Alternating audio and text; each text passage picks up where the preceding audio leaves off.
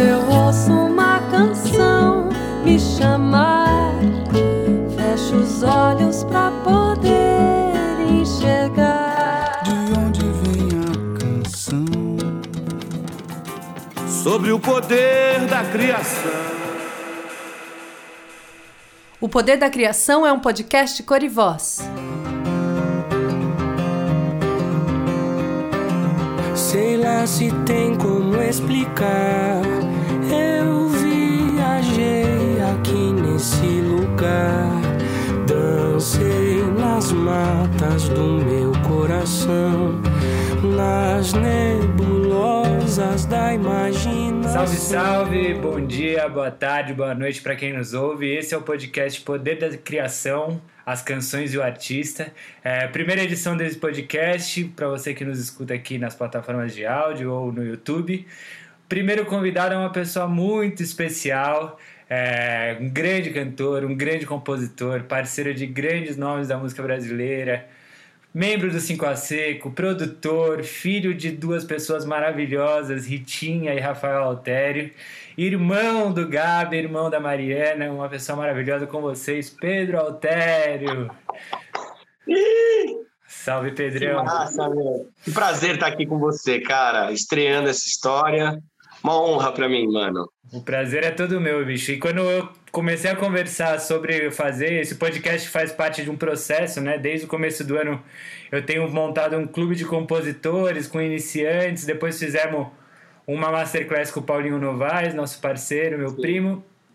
E aí isso foi se desenvolvendo e quando eu pensei em fazer o podcast, eu falei, mano, primeiro tem que ser com o Pedzinho. Ah. É, mas muito feliz que você está aqui, mano. Muito legal te receber para falar sobre um assunto que eu amo e tenho certeza que a gente já trocou uma ideia muito grande sobre isso, que é a composição, criação Sim. artística, é, esse poder, né, que às vezes toma a gente, né, e leva a gente para caminhos que são nossos, mas que a gente não enxerga, né, sozinho, às vezes. Às vezes Total. precisa acessar essa portinha aí que está disponível para gente. É, mas, cara, queria começar perguntando, assim, do seu começo. O que, que você lembra, assim, do seu primeiro... Óbvio que você mora dentro de um estúdio, então era com seis Sim. meses. primeira, primeira parceria, seis meses. Mas o que, que você lembra, assim, tipo, das suas primeiras primeiros instrumentos, assim, que a primeira música que você conseguiu tocar sozinho, assim, por exemplo, como músico? Cara, é, é, doido isso, porque, tipo, a gente é muito fruto de, da criação mesmo, assim. Então, tipo, o, o que mais movimenta a gente é, é, é compor, né? É, tipo, por isso que o assunto é, é, é, o assunto mais delicioso da nossa vida, né? É o assunto que a gente poderia, teria que fazer 40 podcasts para é. abordar tudo, né? É rave, e, né? iríamos falhar assim, totalmente. Se deixar, a gente Mas bate é... o xadrez verbal, né? Que toda semana tem quatro horas e meia de política. É, tipo, mano, de papo. é muito doido, porque eu, eu tenho muita lembrança, é, tipo, jogada, assim, na minha cabeça, assim, de, tipo, eu não tenho noção exata das épocas exatas, porque, tipo, aquela primeira infância, eu lembro de estar rodeado de música de tudo quanto é lado porque é o, é o momento onde meus pais se reencontraram realmente com a música, assim. Então, um pouco antes de eu nascer, eu, tipo, eu não, meu, meus pais fizeram muita coisa antes da música, né? Uhum. E eu não sei, eu não conheço essa versão deles. Eu conheço só a versão compositores. Então, assim, eu lembro de muitas coisas, cara. Eu lembro de algumas coisas específicas, assim. O, o encontro, quando, eu, quando o Toninho Horta veio aqui em casa, e eu vi pela primeira, eu lembro de registrar assim na minha cabeça a primeira vez que eu vi uma pessoa tocando assim muito violão na minha frente. E eu lembro de ter guardado isso, falar assim, nossa senhora, isso aqui é muito absurdo. Sabe? Eu lembro, eu lembro um dia com o Fernando Forne, não sei se você conhece o Fernandinho Forne. Sei, tô ligado. Eu lembro de um dia com ele que ele me mostrou uma música dele que foi eu era criancinha também, eu tenho essa lembrança nítida dele com o violão me mostrando uma música que depois virou uma música da minha infância, assim que eu ouvi muito eu tenho os momentos perdidos, mas eu lembro assim de tipo o início do momento, assim, do momento em que eu resolvi mesmo ser músico, assim, tipo, não resolvi ser músico, mas o momento em que eu comecei, eu peguei o violão e falei, isso aqui que eu tô fazendo é uma música, isso é uma coisa que me alimenta, entendi aquilo e falei, pô, quero fazer isso aqui, assim, porque até, até esse momento era uma parada de, tipo, tocar um violão, pô, meu, meu irmão, teve o Gabriel, começou a tocar batera antes de, de, eu, de eu me interessar. Uhum. Por música. Antes da música, minha parada era taekwondo, tá ligado? Eu tinha pira com, com o lance da, da arte marciais e tal. Que é muito louco isso. Quando eu falo isso pras pessoas, eu falo, meu. É isso que eu tava pensando, eu tava imaginando essa cena de, kimoninho, pequeno Pedrinho. Pequeno Pedrinho, mano, a gente eu e meu irmão, a gente foi. Minha irmã também fez, mas eu e o Gabriel, assim, a gente foi adentro, assim, a gente quase foi faixa preta, meu. E aí, tipo, teve esse momento, eu tinha essa relação com a música de querer tocar, aí na escola, tinha uns amigos que tocavam tal, mas eu não, eu não, eu não sacava que aquilo ali ia ser alguma coisa. Até o momento que um dia eu comecei, tipo, a procurar coisas no violão, assim, sonoridades, e saquei. Falei, pô, cara, isso aqui dá para desvendar também sozinho. Eu não preciso só da revistinha. E aí começou o processo da composição. E aí que eu entendi, eu falei, pô, cara, se eu tô tocando algo que eu não ouvi, não tirei de algum lugar, eu estou fazendo uma música, estaria eu fazendo música? E isso ali com 11, 12 anos, né? Uhum. Então, tipo, esse início foi, tipo, muito marcante, assim. A troca de, tipo, parar de me interessar mais por tirar coisas, que eu fazia muito com revistinha ou com DVD, era o começo do DVD, né? Uhum. Tipo, pausava o show pra ver e tal. E nesse momento de tipo, cara, agora o que me interessa é buscar coisas, criar coisas, assim. E aí foi nesse início, assim. E que foi uma época fértil, cara. Tem várias músicas, inclusive no 5 a Seco, que nasceram dessa época. É mesmo? E que foi, era você sozinho nessa época? Você fazia música e letra? Não, não, já com a minha mãe. Já, porque, já com a sua mãe. É, porque meus pais, eles botavam uma... Porque meu pai, quando sacou a parada, ele falou, putz, o Pedro tá começando a compor. A minha mãe, meu, todo mundo... Aquela coisa de, ai, meu filho. E aí eu comecei a compor com a minha mãe. Eu pegava as letras que não tinham melodia e começava a fazer em cima tal. Que legal até desenvolver o gosto, assim. Então, meus que... pais incentivaram pra caramba. Mas você. Depois a gente vai entrar, então, em você como letrista, mas o que, que você. Quem era esse Pedro dessa época, assim? O que, que você buscava? O que, que você queria dizer com essas primeiras músicas? Cara, na, não sei. Era, assim, eu pirava muito na coisa sensorial da parada. Tipo, era para mim buscar uma maneira de cantarolar coisas e que fosse agradável no meu ouvido. Era bem isso mesmo, assim. E que meio parecesse com algumas coisas que eu tinha ouvido. E tinha, um, tinha uma noção muito, muito. Ai, a palavra certa é, não é muito rudimentar, assim, uhum. da parada, sabe? Tipo, era, um, era uma busca meio perdida, era um tatear meio no escuro, assim. Sim. Só que eu, eu lembro de fazer, e era a parada com a melodia, assim, porque eu entendi muito rápido que eu podia dizer coisas que tinham coisas que eram sensoriais e que eu precisava dizer isso sem palavras, entendeu? Então a minha pira era fazer melodias e eu ficava pirando em como construir isso tal. E aí, de repente, as músicas apareciam. Tipo, o Em Paz é assim. O Em Paz, uhum. para mim, é o melhor exemplo. Que é uma, talvez seja a minha música lançada mais conhecida. E essa música nasceu dessa época, de tipo, olhar para uma parada e falar, cara, eu quero buscar essa sensação. Uhum. E aí tinha uma letra que eu comecei a fazer a música em cima da letra, e aí meu pai pulou dentro dessa parada e a gente fez nós três juntos, assim. Então eu, nessa época, sou um compositor perdido, descobrindo o que, que é compor, sabe? Uhum. Era muito chutado, assim. Mas tem uma coisa que eu sempre falo no, no, no, clube, né, principalmente, que é que a gente, a gente sempre absorve música desde pequeno, né? Então, você, eu, então, que somos família, que são, que vivem a música também, a gente desde tem, eu tenho lembro de música assim que eu nem tinha nascido porque eu tenho vinil que nem era meu, era de dos meus primos mais Sim. velhos. Então é essa coisa de da gente ir absorvendo. Quando que você percebeu que isso, uma coisa que você tinha feito assim, chamou a atenção dos seus pais? Foi com Em Paz a primeira vez ou outras músicas já já rolava isso um pouco? Não, foi com uma música instrumental chama Ouro em Pó. É uma música que é tipo eu só fui entender que era uma música mais velho já depois de muita coisa eu olho para trás e falo, tá, essa foi a primeira música que eu fiz, assim. Isso está registrado, inclusive, no DVD do 5 a Seco, no primeiro, eu toco essa música, na, porque tem aquele, aquela parte que tem o show e tem o documentário, que conta um pouco do bastidor da parada, né?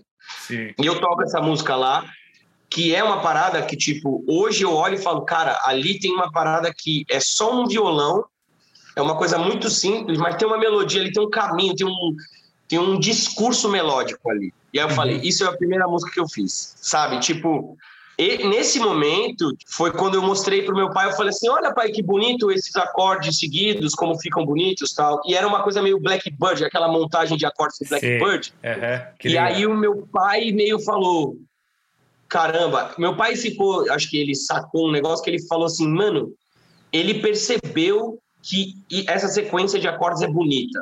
Tipo, no, no, no, no, no bonito para ele, né? Que é subjetivo Sim. pra caramba, né? O que, que é bonito. Mas assim, então ele falou, caramba, e ele começou meio, é, legal, faz isso, faz isso assim, tal. E aí tinha essa coisa em cima do violão. E aí, por exemplo, uma música também que está no repertório do 5 a Seco, que é o Vem Ver, que está no Pausa, no disco Pausa, que também é dessa época. E aí, quando você pega o violão dela, ela é, ele é a melodia da música. Eu inventei um negócio no violão que eu falei, ó, oh, que legal esse negócio do violão. Lararu, larurá. Pô, isso aí pode ter letra. Então era meio assim, era meio no chute. Que massa. Quem sacava que estava acontecendo alguma coisa ali era meu pai e minha mãe. Eles falavam, não, vai por aí, vai por aqui e tal. E é isso que eu, que eu até me dispersei antes, mas o que eu queria falar é isso, que a gente escuta as coisas, né? E, e é como se a gente quando a gente vai tentar fazer música ou vai se relacionar com a música, é como se a gente falasse aquela língua, mas não sabe, não soubesse escrever, não sabe o que está fazendo, né?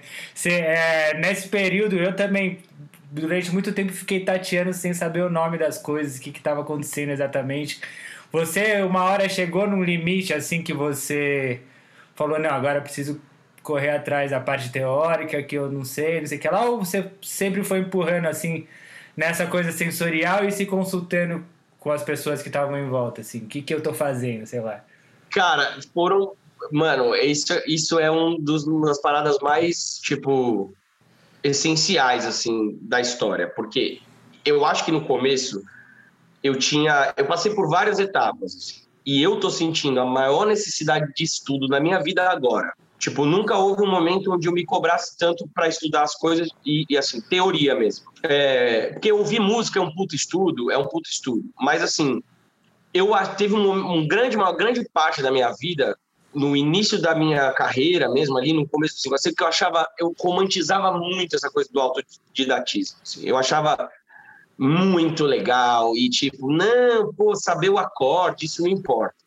E aí, depois de um tempo, você vai e, e, de uma certa forma, eu acho que isso tem um certo valor, é, porque eu acredito muito que a gente também buscou, eu, você, o Paulinho, eu acho que a gente, o Dani, é porque o Dani é um pouco mais complicado essa situação, mas assim, a gente foi muito atrás de sensações. E eu acho isso importante a partir do momento em que você não tem nenhum muro de regras. Então, assim, eu conto muito essa história dessa música do Vem Ver, que o violão é a melodia da música, porque quando essa música existia já, eu tinha uns 15 anos, eu mostrei para um amigo do meu pai, envolvidaço na música.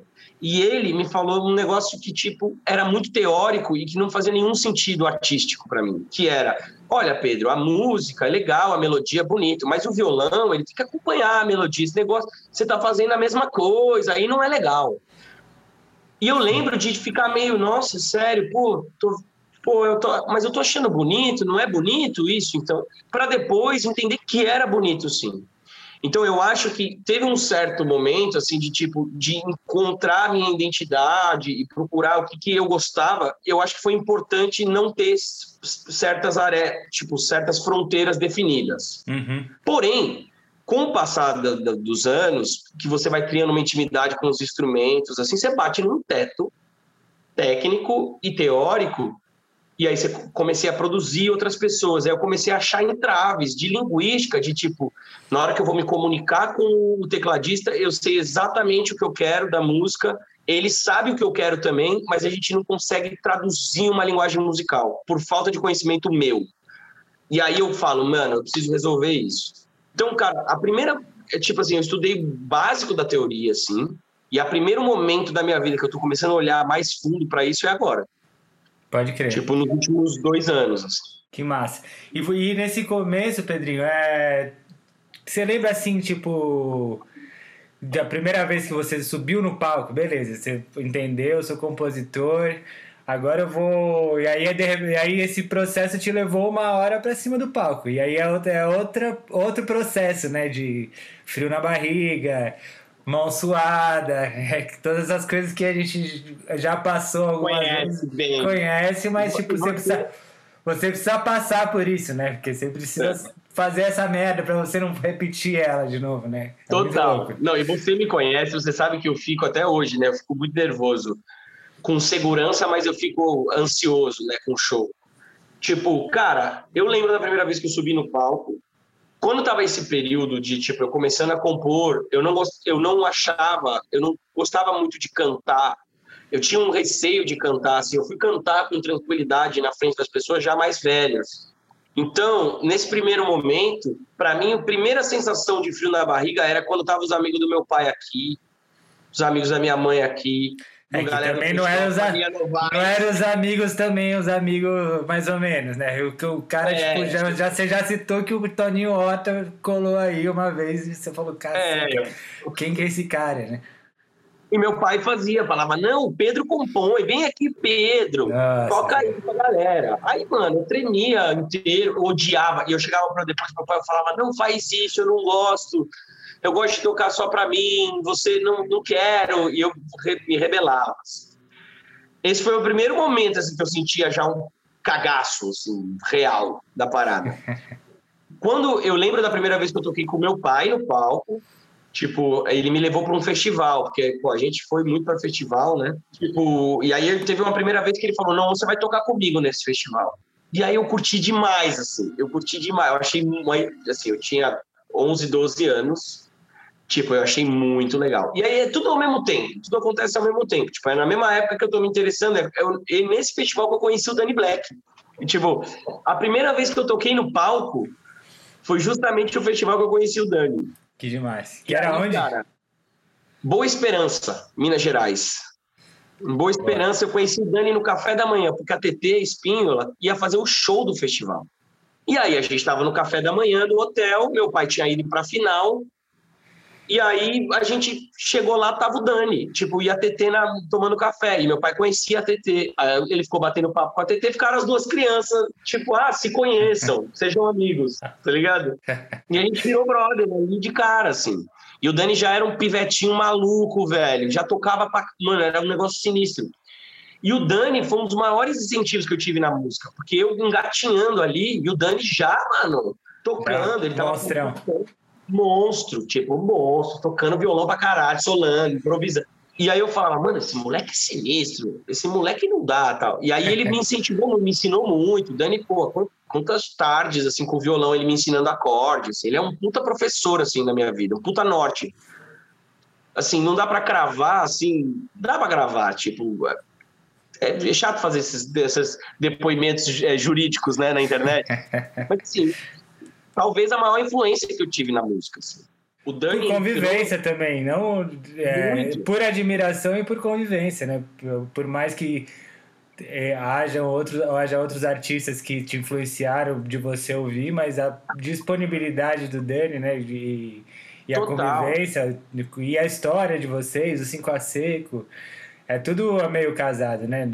Depois. Total, cara. E teve esse momento, porque naquele momento ali, de criança, porra, a gente, eu, eu tinha, mano, eu encontrava os amigos do meu pai e eram músicos incríveis, compositores incríveis, mas eu não tinha cruzado com um moleque da minha idade, tipo uma criança da minha idade, que me mostrasse coisas que eu gostava mais do que os adultos me mostravam, tá ligado? E aí, tipo, aquela conexão pra mim foi uma parada, de- tipo, muito determinante, cara.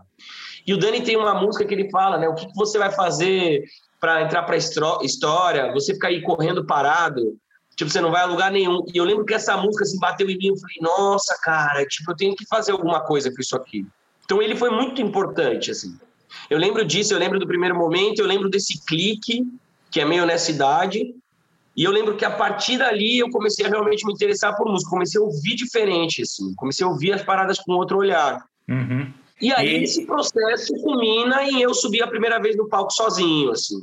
Que foi nesse. Que foi quando? Porque nesse você tava com seu pai. É, aí teve, aí eu fui crescendo, aí teve toda a história da banda Trupe, que é uma história que você conhece bem, e tipo, nem vou alongar ela aqui, mas Sim. é uma, uma banda que eu tive e, e quase ninguém sabe dessa, da existência dessa banda, que eu participei da banda, a gente teve problemas. E tal. ali era você como músico, não como cantor, ou era como cantor também? É, então, eu era, eu era o violonista e backing vocal da parada, mas eu comecei, eu cantava umas duas músicas. Aí, tipo, Massa. no show, assim, eu cantava umas, eu cantava duas músicas no primeiro CD, aí eu começava comecei a cantar assim no show e comecei a achar massa cantar. Porque eu achava meio, ah, minha voz é fã, estranha, não gosto. E aí eu comecei a achar massa, me divertir tocando. E aí, nesse período, foi quando eu comecei a minha parada com o Gabriel. E falei, Gabi, vamos fazer uma parada. Com os músicos da mesma banda, era a mesma galera, só que, tipo, sem o, sem o vocalista, sem o percussionista. E aí eu toquei, fiz o primeiro show no Világio, fa- famoso Világio Café. Saudoso. Toquei muito com a minha Saudoso. mãe lá. Toquei com a minha mãe lá muitas vezes, com a Bruna, muitas vezes também. Porra, quanta história. É muito louco, assim, tipo, quanta história contada naquelas mesas ali do Világio Café. Sim.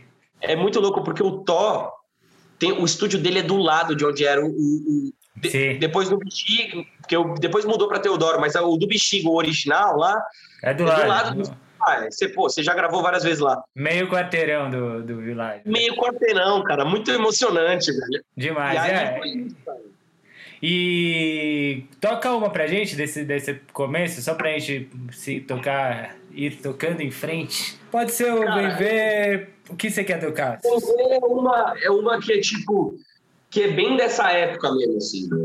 E que tem essa coisa do violão, né, pra gente ouvir. Porque, inclusive, isso é uma coisa que sempre vai voltar, assim, porque tem uma coisa da linguagem do violão solo, né? E quando a gente pensa, na, quando a gente tá fazendo, né, a gente tá tão inserido, às vezes, na melodia e na música, que, esse, que essa coisa que o, que o cara falou lá atrás, às vezes é, é, é um pouco de quem tá ouvindo e, não, e a música você tá mostrando aí, mas quando você tá mostrando, você também tá tentando, você tá tateando ali, porque ela, você tá tocando as primeiras vezes, né? E a primeira vez que você toca pra alguém é fudeu, você quer se enfiar dentro de um saco e sair correndo. Então, às vezes é isso, a melodia tá tão na sua cabeça que, e tá tão casadinho com o que você tá tocando, né? E você tá tão dentro que pra você fazia todo sentido. E Sentido, continua fazendo, né? E... Cara, é total isso. E, ô, depois de tudo que aconteceu na nossa carreira, tipo, pô, a gente tem agora 10 anos de música, assim. A gente foi gravar a música no quarto disco do Cinco a Seco do jeito original, de como era lá atrás. Maluco. E ela mantém essa. Eu acho isso também. Às vezes ela- esse tempo de matura, da maturação dela não era nem pra você mexer nela. É só pra. Uma hora ela ia fazer sentido, né? No contexto que você estava vivendo, e aí ela entrou. É muito Puta, louco gente, isso. é Exatamente isso, cara. Nunca gravei a música. E é isso aqui, ó. Vou ver se ó, ó, apareceu o violão aí pra galera ver.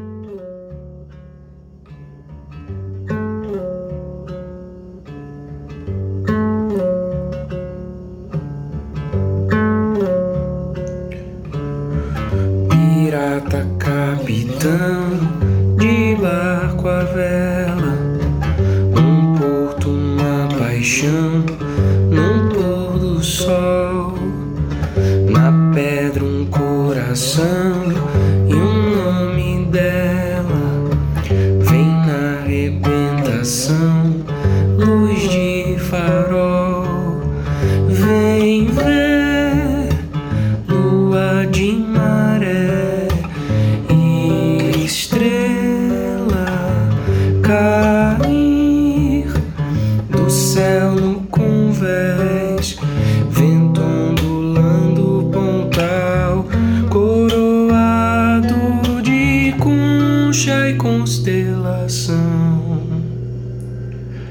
Vem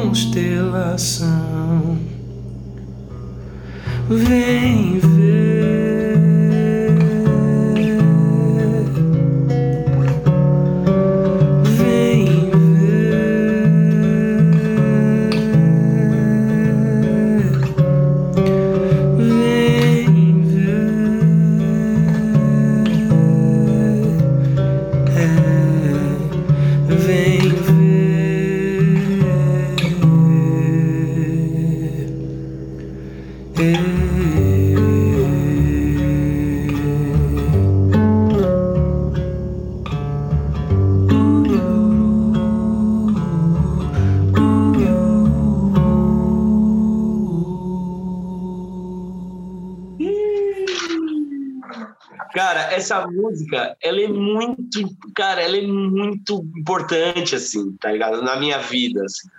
É muito louco, assim, são uns momentos, assim, da sua vida, cara, que pra mim ali, com 14, 15 anos, assim, tipo, é, fazer música com, com a minha mãe, assim, era um negócio Sim. muito, era muito mágico, assim, eu acho que tem um período nosso, você- a gente vai se acostumando com as coisas absurdamente mágicas que a música É. traz pra gente.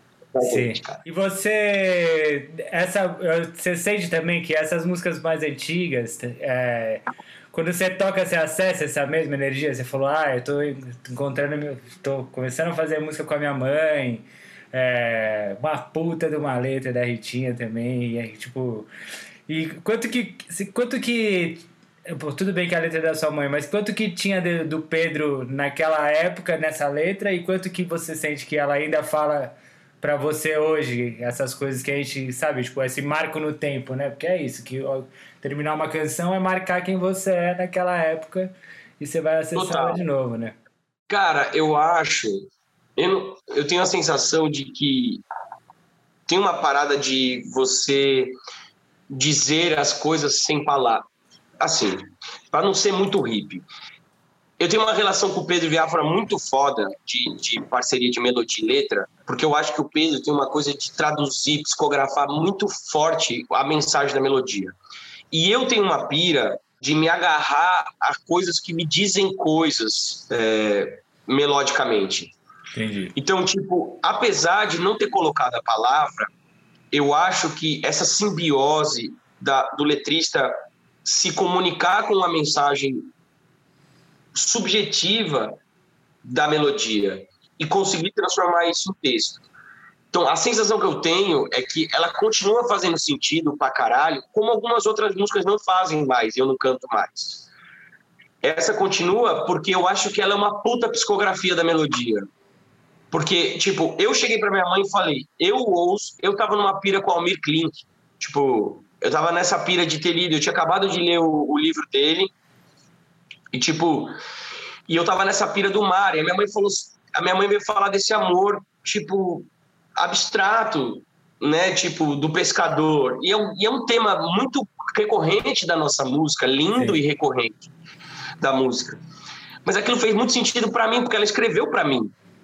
Tá ligado? Ela escreveu pra aquele menino de 14 anos ali. Demais. Então, essa singeleza do assunto e da forma de dizer as coisas é uma coisa que eu, é muito precioso. Sim. Então, esse olhar da minha mãe, só, ela só escreveu isso dessa forma porque ela estava escrevendo para um adolescente ali. Então, Sim.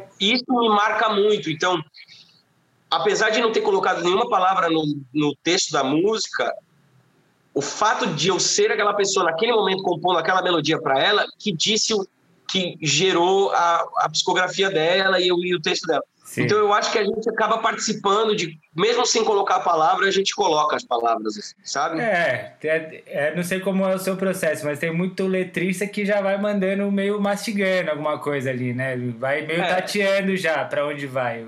É, eu faço muito isso, cara. Eu boto muita palavra fantasma, tipo, quando eu vou mandar uma melodia pro Pedro, assim, eu coloco muita palavra fantasma, assim, tipo, na melodia, sabe? Sei. De algumas coisas que eu acho que, tipo, que mesmo que eu não, não tenha, que eu não, que eu não, que eu não saiba exatamente o que ela tá dizendo, eu sei qual é a sensação do que ela tá dizendo, sabe?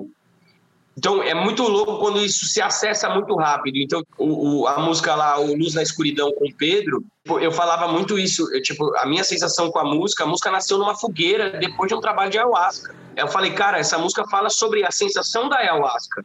E aí ele chega no deixa o medo, vírgula, vai embora, sabe? Tipo, que é a síntese da parada, entendeu? O medo não é. O medo é seu amigo, né? Tem essas coisas que, que o chá vai, vai mostrando, iluminando, né? Pra você deixar Sim. e, e vai, né? Deixa o medo. E Vai, cara. Para de ter medo do, para de ter medo do medo, né? Que dá medo do medo que dá. E tipo, é uma ferramenta, um martelo, tá ligado? Sim. Bate uns pregos com esse martelo aí, mano. Então, eu acho que essa simbiose é muito foda, cara. Sim. E isso acontece recorrentemente na minha vida, cara. Eu tenho, eu tenho poucos parceiros, assim, mas de muitas músicas, né? Então, tipo, o Pedro, o Dani, o Paulinho, minha mãe, sabe? Tipo, é raro eu fazer. Agora eu fiz uma música com o Rodrigo Alarcon, que foi do caralho, assim, que eu amo de paixão. Mas, assim, tipo, eu tenho poucos parceiros, cara. Se você for pegar o geral, assim. E, e você, letrista, Pedrinho? Eu tô, é. Com, com o pessoal do 5 a Seco ali teve, tem uma, uma troca bastante. Não, óbvio que o seu principal parceiro é o Pedro, também por afinidade, por, por isso que você está contando. Tem, uma, tem uma, um relacionamento como com você como melodista, ele como metrista, letrista mais desenvolvido, né? Vamos dizer assim. Mas e o Pedro letrista? Quem, quem que é esse Pedro letrista? Do que, que você fala quando você, você pega uma. Cara, eu tenho, eu tenho uma relação muito nebulosa com o texto. assim, Eu, apesar de, de gostar de escrever, eu tenho uma relação nebulosa. Eu tenho muita dificuldade em chegar em, em resultado sozinho. assim. Então, eu, eu sou um cara que, tipo, levanto muitas questões, muita bolas, versos, e sou um cara... Mas eu tenho muita dificuldade de fechar ideias, assim. E de aceitar coisas prontas, assim Sim. sabe? Então, é, eu gosto muito de participar, mas tenho muita dificuldade de fazer coisas sozinhas, muita mesmo. Mas existe, tem, tem coisa sozinho, que você, sozinho, né? Que você fez e curte, assim? Alguma coisa que você... Tem, mas na- tem algumas coisas, nada lançado. Eu nunca consegui. Eu cheguei a tocar algumas coisas, assim, ao vivo, em shows. Talvez tenha no YouTube, tá ligado? Mas Tipo- eu nunca gravei nada. Eu tenho, eu tenho uma dificuldade de. ah, Que é insegurança, meu. Eu, eu, eu sou uma pessoa muito insegura, cara, com o lance da música. Sim. Tipo, não parece, porque. tipo, você, você que é meu brother, você me conhece de outros carnavais, você sabe que eu, sou, eu, eu ando numa linha muito tênue entre ser, tipo, muito seguro do que eu tô fazendo e muito inseguro, assim. Sim. Mas será que... Então, Só vou, vou levantar uma provocação Claro. só. Você acha que... Porque quando a gente assina uma música, nós mesmo, Pedro, essa música é Pedro Altério, ponto final. Ali é só você falando. Então é a sua Sim. resposta, é a sua, as suas palavras, Ah. a sua exposição sem dividir com ninguém, né? Isso Sim. também te incomoda em algum lugar ou, ou não é por isso que, que você tem Cara, essa segurança? você falou um negócio que é, tem muito a ver comigo, assim. Tipo, vamos, vamos fazer a, a sessão da psicanálise. Começou. Cara, eu tenho 33 anos. Eu, eu tenho 33 anos, lancei quatro discos 5 a seco, lancei um disco com o Bruno, lancei um EP com o Pedro Viáfora. Comecei a gravar o meu CD solo, tipo, comecei a pré-produzir ele em 2016, 2017 e até agora eu não gravei. Então, eu acho que não é só uma questão da letra, cara. Eu acho que eu preciso. Eu agora tô no momento que eu realmente agora voltei a, tipo, o meu centro pro meu CD. Eu vou terminar o meu CD agora, eu voltei a me empolgar com ele. Mas, cara, eu venho fugindo dessa responsabilidade sozinho há algum tempo, cara. E não, Sim. não só em questão de dizer uma parada na música, assim, tipo, na carreira mesmo. Tipo, na hora que eu fui fazer o meu primeiro CD, eu fiz com o Bruno, sabe? Tipo, 5 a seco, eu, eu, um um puta escudo, tá ligado? Então eu acho, de verdade, assim, que tipo, eu tô chegando numa sinuca de bico, assim, cara, que eu não tenho mais pra onde ir, assim, comigo mesmo, assim. Eu acho que é uma insegurança geral de assinar uma história sozinho e que eu preciso vencer essa porra e essa porra é no primeiro disco. Cara, eu lembro que eu brigava, mano, eu, eu lembro que eu trocava ideia com o Caê, mano, e a gente trocava ideia sobre o Caê Rolfsen. Você que tá ouvindo aí, procure depois, Caê Rolfsen. Nós, Mostra. compositores da nossa geração, o primeiro disco do Caê é uma das maiores obras, assim, é uma obra-prima aquele disco, cara. E a gente falava, como que o Caê, porra, com tudo que ele fez, ainda não fez um disco? Eu falava isso, Caê, se você tiver ouvido. Eu falava, eu falava, pô, o Caê, cara, o Caê é um gênio, mano, ele não, ele não fez um disco e tal. E aí hoje, tipo, eu tenho muito mais, eu sou muito mais velho do que o Caê era na época e não tem um disco solo, cara. E Sim. a Maíra, é uma das pessoas, Maíra, você conhece bem, é uma, para quem está assistindo, é uma, uma das pessoas mais importantes da minha vida, assim, uma parceira de vida, que está envolvida em várias etapas, de aspectos da minha vida, e um deles é, tipo, produção. Ela é, a, também, além de tudo, minha produtora. E ela fala muito isso, ela fala, velho, para de fugir, tá ligado? Para de se esconder, você tá com medo do quê? E eu não sei responder isso, né? medo do então, medo, olha o medo do medo de novo. Cara, eu juro por Deus, Lucas, que eu acho que, tipo, depois que eu lançar esse CD, cara, tipo, muita coisa vai se libertar dentro de mim, assim. Sim. E eu acho que aí eu, eu, vou conseguir chegar nesse ponto, assim, de assinar as coisas sem ter medo. E tem uma coisa que também, de novo, né, todo esse processo desse ano que é muito legal de ver, assim, nas outras pessoas. Óbvio que você já tem uma história, tem mais, quantos anos de carreira aí, Pedrinho? 20 anos já? Eu, assim, considerando assim, a primeira vez que eu recebi um cachê para ganhar, para tocar, desde os 16. Então é. são são 17, 17, anos de carreira. É, e, quando, e essa coisa de, das, de mostrar as músicas, né? Quando a gente faz uma música sozinho, assim, é, é muito difícil de mostrar para outra pessoa. Ainda mais se é uma música muito pessoal, assim. Eu tenho várias músicas minhas que, tipo, eu ia mostrar para uma pessoa cagava, assim. Cantava totalmente é, sem respirar, sabe? O cara não, não se preparou, porque não, ele não sabe fazer aquilo. Mostrar pra pessoa Sim. que ele nunca fez. Só que aí depois, com o tempo, eu vejo muito isso. Tipo, as músicas vão virando outras coisas. Sai um pouco do, do que você é, né? Óbvio, quando você faz, você tá, mano quicando, né? Você tá vivendo aquilo, Sim. você tá monstro. Você sente tudo, é físico. Por isso que você não quer, não quer se expor tanto, assim, porque é muito, fala muito sobre o que você tá vivendo naquele momento, e você tá totalmente pelado, né? Quando você mostra uma música pro pessoal. Com o tempo, esse, esse, esse uh, compositor vai se distanciando no tempo de você. Sim. E você vai aquele compositor vai te falando outras coisas para quem você vai vir a ser no futuro, né? Eu, Pô, eu acho esse, esse, processo de composição, e eu sou um compositor, eu faço música há muito tempo, mas eu sou assumido mesmo mais temporão, né? Faz uns 4, 5 anos. É, isso me. Hoje, no começo era impeditivo, assim, eu cagava de medo primeiros shows eu queria fazer de costas, eu queria sair correndo. E hoje em dia eu ouço essas músicas e eu falo, mano, é... até hoje elas me falam algumas coisas. Elas falam, dão uns toques, assim, tipo, de quem eu era e de quem eu sou hoje. Então eu acho que sim, é um, esse medo que você sente é legítimo, porque é isso, esse salto, né? É, o, é, é um salto sozinho, né? não tem mais um paraquedas, o carinha do lado. Não tem o paraquedas. Não tem o paraquedas, Total. não tem nada, mas ao mesmo tempo é só o primeiro salto, né? É essa que é a questão, que é, que é tão maluco, assim. E, eu, e voltando ao tema do podcast, eu acho que a, você já faz isso, né? Com as melodias, né? Esse, esse acesso da criação. A gente vai até falar um pouco sobre processos daqui a pouco. Mas e, e, e, isso sempre vai falar, mesmo a melodia, né? A música instrumental, você falou, a primeira que você fez, essa música também vai falando para você, né? Com o tempo, as letras que Total. você fez, ou seus parceiros que você fala que psicografam ali. Mas você já entrega um pouquinho do que você quer, né? O tema, Sim. o clima, e eles vão meio que. Como parceria é isso também, né? Uma relação de confiança absurda. É uma troca absurda, né? É uma, é uma, é uma relação de confiança plena, assim, tipo. Sim.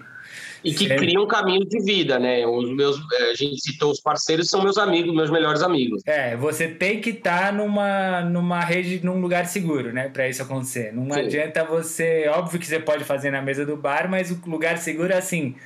Com pessoas que você confie, que você pode se expor, né? Que no final é tudo um pouco sobre isso, sobre Sim. expor os sentimentos, expor o, a sua capacidade como compositor, né? Então você tem que estar num lugar que é seu ali, um lugar que seja mais mais confortável possível para você desenvolver Sim. isso e acessar esse esse poder da criação, né? Vamos falar assim. Mas que- me fa- fala um pouquinho sobre o Pedro Viafra, né? Que é nossa amigaço, um monstro. Mas o Pedrão, como que ele entrou na sua vida? O pai, os pais de vocês são parceiros já, então já fica meio marmelado o rolê, né? Então, é no festival também, enquanto os velhos estão tomando uísque, vocês sentavam do lado ali fazer alguma coisa, o que acontecia? Cara, a história é muito engraçada, porque assim, a gente. é, bom, tem o famoso festival da Fanpop, né, em Avaré, Lucas conhece bem, Sim. e regido e- e- e a batuta na mão da família Novaes. É, idealizado pelo meu tio Juca Novaes. Fodaço. idealizado por senhor Juca Novaes, uma figura importantíssima da música. E eu, e a, bom, sem, sem entrar ali, vocês, vocês que estiverem por aí, tiverem interesse, pesquisem a história da Fanpop e vocês vão entender por que, que a gente está falando isso. E na Fanpop, como a Fanpop era uma reunião foda de artistas, assim, e tipo, não era só o lance da participação, né? Então, os meus pais, e tanto o Celso, como várias pessoas, não, não só acessavam e iam até a Fanpop quando estavam participando, né? Porque a Fanpop era muito mais do que um festival de música, era um evento, um encontro. O que, né, eu não sei, eu não tenho mais muito conexão com os festivais, assim, foi uma coisa que se perdeu na minha vida, mas eu imagino que a Fanpop ainda seja esse encontro, né?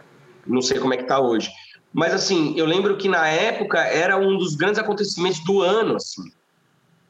E as famílias iam para lá e eu tinha a molecada, que eu conheci todo mundo criança. Então toda a família Novaes e o Paulinho, o Paulinho era um pivetinho lá. Teve momentos que o Paulinho nem existia ainda, né? É, que ele não tinha idade ainda pra isso. Ele era tipo um- literalmente um bebê. E aí, cara, nesses, nesses encontros na Fanpop que eu conheci o Pedro, o filho do Celso, a gente tinha uma relação assim, eu era, o Pedro até avisou aqui, eu era o amigo do, eu era aquela criança que era amiga dos adultos, sabe aquela criança chata que fica com os adultos e quer falar sobre coisas que é mais de gente mais velha, aquela criança chata. Você era meio puxa-saco, hein, Pedrinho? Fala a verdade. caçar, puxa mala. Eu era aquele molequinho sabe tudo que lia o Guia dos Curiosos e achava que sabia tudo do mundo. Sei. Era eu. E o Biafra era uma criança normal. Que, que vivia com as crianças, que jogava bola. Eu quis jogar bola, eu quero ir ali no negócio de poesia, sabe assim? E aí, tipo, e aí, obviamente, bati muito no Pedro no ping-pong. Ele vai dizer que não, mas É. apanhou muito pra mim no ping-pong lá em O, Avaré. o histórico tá disponível aí pra todo mundo, quem quiser consultar. Por favor, ele vai dizer que ele que ganhava, coitadinho. Ele... Mas o Pedro, cara, ele tava lá e tal, e era uma pessoa, mas assim, pf, tipo, X, assim, filho do Celso. Nem lembrava do Pedro direito, nem ele de mim, assim, era uma coisa meio. Até que, tipo, o Celso, uma vez, veio pra fazenda, a gente devia ter uns 14, 15 anos. Ele veio pra fazenda e falou: pô, vamos lá, Pedro, o Viava, vamos lá, tem o filho do Garga lá, meu, vocês ficam lá juntos tal. E nesse mesmo momento que o Pedro tava vindo aqui, eu tava viciadíssimo em Counter-Strike. Tava, tipo, na época das Lan House, viciado tal. E eu fui pra cidade, mano, jogar Counter-Strike. E o Pedro chegou, tipo, vai lá ficar com o filho do Garga. E eu não tava em casa, tipo, eu abandonei ele. E aí ele ficou com o meu irmão, ficou amigo do meu irmão tal. Eu disse, ah, era o Pedro, tá ligado? Até que, com... e juro por Deus, cara, a gente se conhecia de infância, mas a gente, tipo, eu cagava pro Pedro. Tipo, Dani. E ele ficou, ele, ele, ele ficou mal, ele ficou, tipo, mó cuzão, moleque, mano. Fui lá, o moleque nem, nem olhou na minha cara, tal. Desalmejou. É, ele ficou meio mal. Ele falou, pô, esse Pedro aí é mó cuzão, mano. O gente boa é o Gabriel. Era esse o papo dele. Até que ele veio uma outra vez pra cá, já mais velho. E aí, mano, eu já, a gente tinha uns 16, 17, assim. Um pouco mais velho, assim. E aí a gente meio se conectou e a gente foi na casa do meu primo e aí a gente meio tomou uma breja junto. Aí, tipo, ó, o moleque tomou uma breja, não sei o que lá, os acontecimentos da noite e tal. E a gente meio falou: caralho, você é um moleque gente boa tal. Cara, a partir desse dia, velho. Porque daí ele tava aqui em casa, aí ele passou mais uma semana aqui em casa. Aí, velho, aí, tipo, a gente realmente se conectou de um jeito muito foda, assim. E, cara, desde esse momento a gente nunca mais se largou, velho. A gente, tipo. Eu mudei para São Paulo, a gente tinha uma convivência diária. Mano, o Pedro vivia na minha casa, cara. Tipo. Esse, esse quarteto, tipo Pedro, Bárbara, Paulinho e Dani, foi uma parada meio sinistra, assim, na nossa vida. A gente realmente não se largava, era o dia inteiro. E o Demais. Pedro, cara, foi construindo essa história. E aí, quando rolou a parada do Cinco a Seco, rolou tudo junto, tipo, a gente já era muito amigo. Era o único cara do cinco, quer dizer, o Dani, eu e o Dani e o Pedro, né? Uhum. Mas o Léo, o Vini e o Thó, eu não era meus brothers, assim, a gente foi ficar brother meio, meio tipo, Durante. durante a parada. É, tipo, a gente se conheceu, se gostou, virou, tipo, amigo, mas a gente foi virar família, amigo mesmo na estrada, tá ligado? Porque o negócio virou uma coisa que, uma banda, não era pra ser uma banda, né? Tem muita Sim. gente que não sabe disso, que o 5 a Seco não era pra ser uma banda, né? Era o nome do show. Uhum. Fulano, fulano, fulano, fulano, no show 5 a seco. Cara, e o Pedro, desde o momento que a gente começou, se encontrou, a gente começou a fazer música. Então eu componho com o Pedro muito antes de todo mundo, de, de, de compor com os moleques e tal. Cara, é um encontro de vida. O Pedro é tipo uma das pessoas mais importantes da minha vida mesmo. Tipo, é uma, uma pessoa que, tipo, cara, eu não vejo diferença pro, pra minha família, sabe? É um cara. É Inclusive, foda, mano. Família. A gente é tudo família. Você passa Natal com a minha família, você é família também. Na minha casa ali embaixo tem uma placa, velho. No- Nossa, tipo, Aquela nossa placa. família. Demais, demais, demais, demais. Tipo, eu passo o Natal na sua casa, velho. É tipo isso, entendeu? É isso. Tipo, Ô Pedrinho, e você lembra a, prime- a primeira composição que você fez com o Viáfara? Como que foi? Como foi esse- essa primeira composição? Vocês estavam juntos? Você fez uma melodia e mandou pra ele? O que aconteceu? não, eu fiz uma melodia, mandei pra... Lembro da música, assim, lembro do, do, do espírito dela, assim. Não lembro exatamente. Lembro, assim, foi isso, tipo, o Pedro começou... Tava começando a escrever as coisas dele, a gente se encontrou e eu pirei no Pedro, porque, cara, o Viáfora, eu acho que ele é a pessoa ele é, uma da- ele é um dos artistas, assim, um dos compositores mais incríveis, assim, tipo, eu acho ele brilhante, assim, num nível que ele não... Eu, eu não sei se você tem essa sensação que às vezes o Pedro não percebe... O tamanho do que ele tá fazendo, né? É, cara. Sei. Inclusive, a gente teve uma conversa sobre isso juntos, viajando, quando a gente tava... Você lembra disso? né? Lembro, lembro, lembro. E eu, eu A acho. tá muito íntimo. Não, não, vamos, não vamos ficar esquentando a orelha do Pedro Viáfara, mas ele é foda pra caralho. E Ele é foda pra caralho. Ele, tipo, tem uma dificuldade de reconhecer isso. assim. Sim. Eu acho que hoje menos, mas, tipo, durante muito tempo. E eu pirei, assim, no Pedro. Eu falei, cara, esse moleque tal, cantando tal. E ele, tipo, mano, a gente se conectou e eu comecei a mandar melodia pra ele. Eu fazia as melodias e falava, mano, ó, tem uma ideia de uma melodia aqui sem letra e tal. E ele começou a escrever. E o Pedro, eu acho que demorou um pouco também pra ele, tipo, se, se, se confirmar, assim, sabe? Tipo, se afirmar pra, internamente, assim, como Sim. letrista, sabe? Mas acho que também, só querendo interromper, eu acho que todas é, é um período assim que que é um período de afirmação na vida, né? Porque a gente tá falando do, do começo da fase adulta, então você sai da adolescência ali, você acha que você sabe tudo, daí a vida vem e fala assim, filho, olha, você não sabe de bosta nenhuma, acabou. você- Bosta nenhuma. você não sabe de nada. E aí você sendo compositor e ainda se expondo e não sei o que lá, você acha que você só... às vezes eu tô fazendo o advogado do Pedrinho mesmo. Mas você acha que você só tá falando sobre as coisas que você acha da sua vida e aí ok, é só aquilo. Mas eu acho de novo, o Pedro ele, é- ele não é um letrista assim, Paulo César Pinheiro que faz assim, Sim. pãozinho da manhã, seis letras, tá, tá, De tá, tá, tá, tá, função, tá. né? É. É. Ele é um cara super cerebral e de, de sentir, de entrar no processo. Ele tem um processo dele e ele faz letras assim. Demora o processo dele, né? Porque ele vai Sim. ter, ele quer ter certeza e ele vai, ele puxa, vai, não sei o que lá. E eu acho que é a qualidade do processo dele que também leva ele para esse lugar que é não tem uma palavra fora, não tem uma, um acento que você puxa, não, faz, é, põe a crase aqui, não tem, põe- falta falta a trema, não falta, tá tudo certo ali quando ele termina essa letra. Nossa, total, cara. Total. Esse processo. O Pedro, ele não percebe, mas ele ensina muita coisa nesse processo dele. Eu aprendi muita coisa com ele. Tipo, o Pedro é a pr- primeira pessoa que chegou pra mim e falou assim: pô, cara, eu penso a letra, tem que construir uma imagem. Ele, ele tem sempre essa visão meio cinematográfica da parada.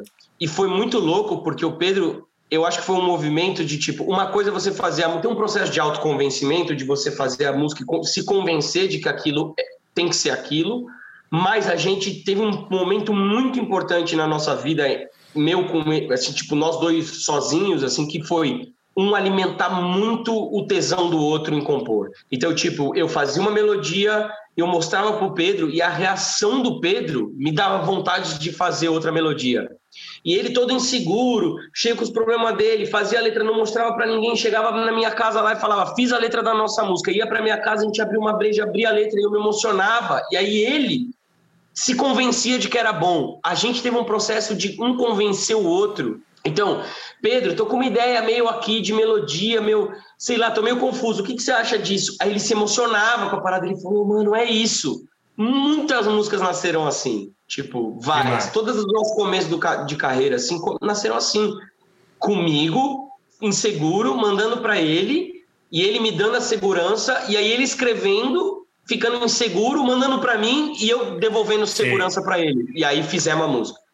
Esse processo de retroalimentação fez com que a gente construísse uma confiança, um amor, um carinho muito gigante. E assim, a nossa relação de cinco a seco é uma relação de família, velho. Tipo, o Vini, o Tó, o Léo e o Pedro são minha família. Eu não consigo mais ter um lugar deles, assim, dos quatro, que é no mesmo lugar.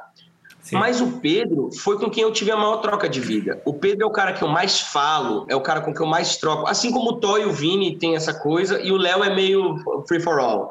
O Léozeira é, é do mundo. Que faz. Mas assim, tipo, eu tenho música com todos os quatro, mas o Pedro é o cara que eu tenho mais músicas, né?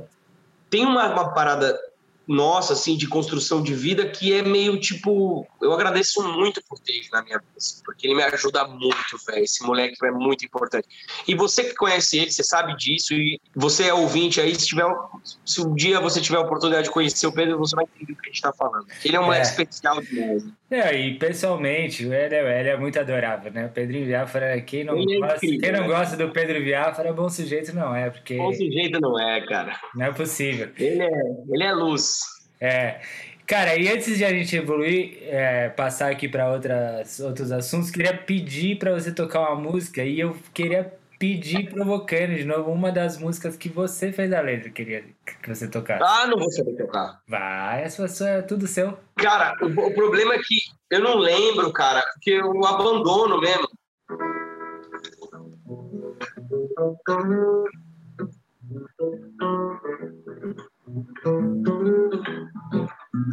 Essa eu toquei muito em show, né? Ah, não lembro, Lucas. Não lembro eu lembro umas palavras, sabe? Sim. Não, lembro a melodia. Não, só falta de sorte. Se fui tarde ou não foi. Ah, eu não lembro. Eu, Toca, toca, então toca uma desse do começo da, da, dessa história com o Pedrinho, então. Do, uma dos, das primeiras. Ele pode ser uma que tenha sido gravada também. Porra, uma das primeiras, cara, de, de, de nossa, que eu acho que não tá gravada, que é uma das que eu mais gosto, que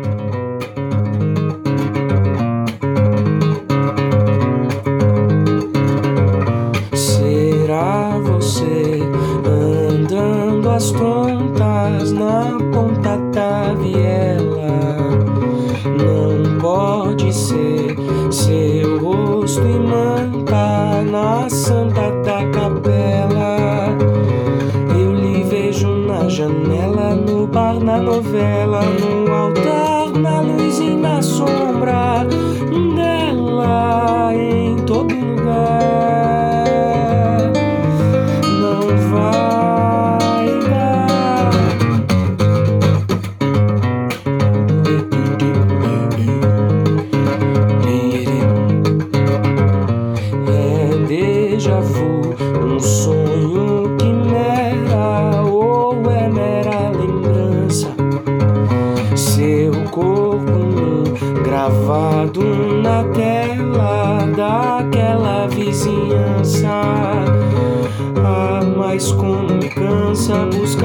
buscar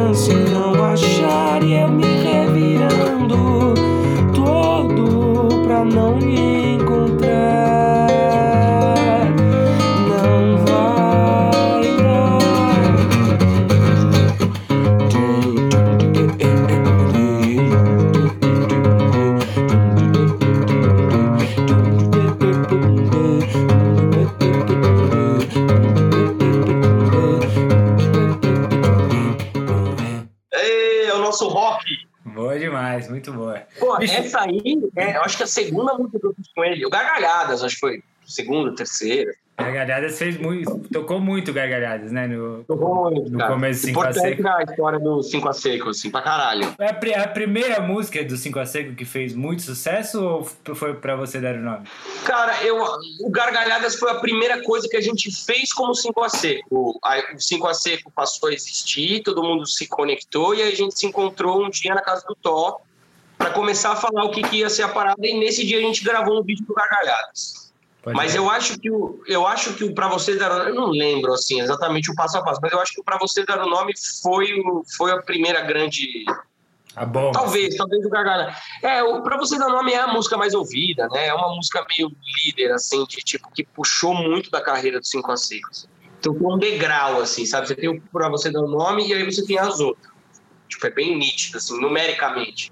E, ó, e voltando ao assunto, lá do início, fazendo uma ponte, já que a gente puxou essa música, com esse lance de criação, e você falou um negócio de ser muito íntimo e ser difícil. Essa música foi uma música que o Thó é a pura intimidade, é realmente uma parada assim de um relacionamento, término de um relacionamento com ele. Sim. E ele, quando ele fez a música, ele não queria que a música fosse tocada no Seco. E ele mostrou pra mim, pra gente, né? pra- me mostrou, mostrou pros moleques. E quando eu ouvi essa música, eu falei, cara, tipo assim, eu não sei se você percebe, mas essa música é uma puta música. Tipo assim, essa música tem que estar no repertório. Tá Eu lembro dessa música na Fan Pop, que eu acho, não sei se É, ele tá. concorreu na Fan Pop, eu acho que ele ganhou, inclusive. Pegou terceiro lugar. Terceiro lugar. Que louco. Fan pop inteira cantou junto, você lembra disso, cara? É. O público. O que falta em você sou eu.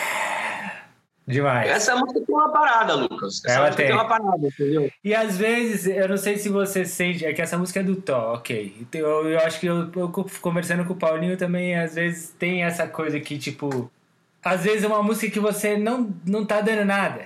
Que você fez uma música falou, ok, que música é essa? Música é legal, mas você não dá nada. De repente as pessoas. É essa que vai te puxando, né? O Paulinho, É tem, o, foda. o Paulinho tem o Perdoa lá também, que é uma Perdoa. música que é muito antiga e que tem uma história super, tipo, específica, assim, da vida dele. Uma música meio feita pra, vou, tipo, re- remendar uma cagada, né? E aí, e aí essa música, mano, de repente essa música vira um, o seu carro-chefe. E você não espera isso. Cara, Mano, essa música, inclusive, tem uma parada do disco, porque essa música, tipo, ela no primeiro disco dele, a gente pré. Mano, a gente pré. é, a gente pré-produziu, não, a gente produziu o disco todo e a gente. Eu não sabia muito o que fazer, a gente não sabia muito o que fazer com a música. Justamente por causa disso, porque era uma música que tinha. E aí ele falou, ah, faz ela meio voz e violão. E a música mais ouvida do disco, assim, tipo. É, Cara, é um pouco isso. O Thó, ele, tipo, ele não, ele não via esse. Não sei se internamente ele percebia que era muito forte, assim, mas eu, quando eu vi, eu falei, cara, essa música é tipo um poder, assim, que foi imediato, assim. E ele não queria, ele não dava nada. Ele falava, não, essa música eu fiz por uma. pra minha cura interna aqui. Não... sim. Só É que às vezes, às vezes volta no que a gente volta no que a gente tava falando, né? Às vezes, as- tem a música das, que a sua mãe fez a letra pensando em você e você acessa um sentimento gostoso, né? Materno ali, de voltar para pro ninho e e ao mesmo tempo eu tenho, enfim, eu tenho um disco inteiro falando de separação, mas eu, eu- sempre que eu volto é um, sabe, hoje já faz uns anos, mas é- dá uma, tem aquela aquela chaga, sabe? Tem aquele aquela Pô, dorzinha junto. Então, você canta, você revisita um pouco aquele sentimento. E eu e acho que era isso. E, e, de novo, né, quando é muito recente, você não quer, você, você quer tirar da Você frente. não Você já, quer, cara. você Você... cumpriu o seu papel, né, no, do rolê. Você já fez a música, tira isso daqui, não quero saber disso. Mas é, uma, Cara, é isso. Fala aí. E é doido, cara, porque a gente viveu momentos, tipo, para você dar um nome, é muito importante na minha carreira, tá ligado? É muito louco isso, porque a música, ela carregou muito da história do grupo e, e, tipo, e tem outras músicas muito muito tocadas, assim, do 5 a 5, mas essa música, ela é especial mesmo, assim, tipo, é uma música que é muito maior do que o grupo, assim. Ela é muito maior que o 5 a 5, tá ligado? Tipo, muitas vezes, tipo, eu vi essa música tocar em rodinha. Quantas vezes, tipo, em rodinha assim, de final de ano, mano, tá aquela galera, mano, luauzinho na praia, o pessoal pega e toca o violão. E eu tô lá, É. eu tô lá na roda. A pessoa não faz a menor ideia quem eu sou, tá ligado? E ela toca uma música da banda. E esse riff de violão, né, que, que é muito. Cara, é- Marcante. É, essa caralho. música, não tem como ser outra música quando começa. Tem né? outra música. E, cara, isso parte um pouco do Thó, cara, e tem a história dele com a criação dele, porque o Thó, ele também tem uma relação meio nublada, assim, com a própria composição, sabe? Tipo, sei lá, se você conversa com o Thó, assim, sobre isso, ele, ele tipo, depende um pouco do mood dele, assim, porque Uhum. ele tem uma ele tem uma é meio nublada a percepção interna que ele tem com a própria quer dizer eu, eu acho nublado. Provavelmente para ele não é nublado né? Mas assim eu fico sempre em dúvida se ele realmente reconhece o quão bom é o que ele faz assim, como compositor assim. às vezes eu acho que só se sente meio cumprindo uma tabela assim tipo internamente eu tô olhando e falo assim mano isso aqui é brilhante tá ligado? Então e é difícil, de, é difícil dele errar, hein? Mesmo Nossa. assim, ah, fiz uma musiquinha aqui, vocês podem sentar, porque o negócio vai ser Mano, mas é sério, mano. Não, mano, ele, ele tá. Ele tá numa fase foda, assim. Tipo, Sim. tá foda esse bagulho que ele tá fazendo, assim. Sim, total. Eu tô ansioso, né, cara? Porque eu fico toda vez que o Léo. O Léo fez uma música foda nova agora também. Que ele vai lançar um clipe logo mais e tal. E aí os moleques ficam mandando as músicas novas, eu fico já com vontade, eu falo assim, e aí, galera? Cadê? Volume 5, como é que vai ser esse Não, o senhor tem uma montanha pra escalar aí antes do volume 5, hein? Cara, e eu vou, vou assim, dar, assim, tipo, eu tô muito empolgado, cara, com o disco, assim, tô muito Massa. empolgado, voltei a me empolgar. Eu, eu, eu saquei umas coisas que faltavam fazer, assim, e agora eu tô, tipo, muito focado e, tipo, a partir de agosto, assim, vai ser o meu principal foco, assim, porque Boa. nesse momento eu tô num momento de produção muito novo, produzindo várias coisas ao mesmo tempo, mas acabando esse período eu vou focar 100% nisso. E Pedrinho, falando sobre isso que você falou do toque, pra você, é, o que que, você, que que momento é esse, o momento de compor? É, tem que ter barulho, você tem que estar sozinho, é coletivo também, é, você, ou você tem que é, entrar num estado de espírito, assim, o que que, o que, que é Cara. esse momento? Eu sou um caso bem flex, assim, viu, Lucas? Tipo, mano, já, eu já fiz em todas as situações que você falou, cara. Eu tenho a parada na fazenda, foda, tem a ver com sensações físicas angústias psicológicas, então, tipo, em vários momentos eu compus é, num momento ruim, psíquico, assim.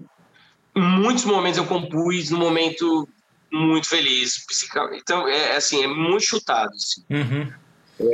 Uma coisa pra mim que é sempre, cara, tipo assim, que acon- aconteceu várias vezes, assim, de tipo, a gente tá na casa do. Vamos tomar um vinho lá no Paulinho. Aí tá uma galera assim, aí eu- a gente tá tocando um violão, aí eu pego o violão, eu falo um negocinho, aí eu, de repente, eu tô ali no canto, mano, gravando uma ideinha no meu celular.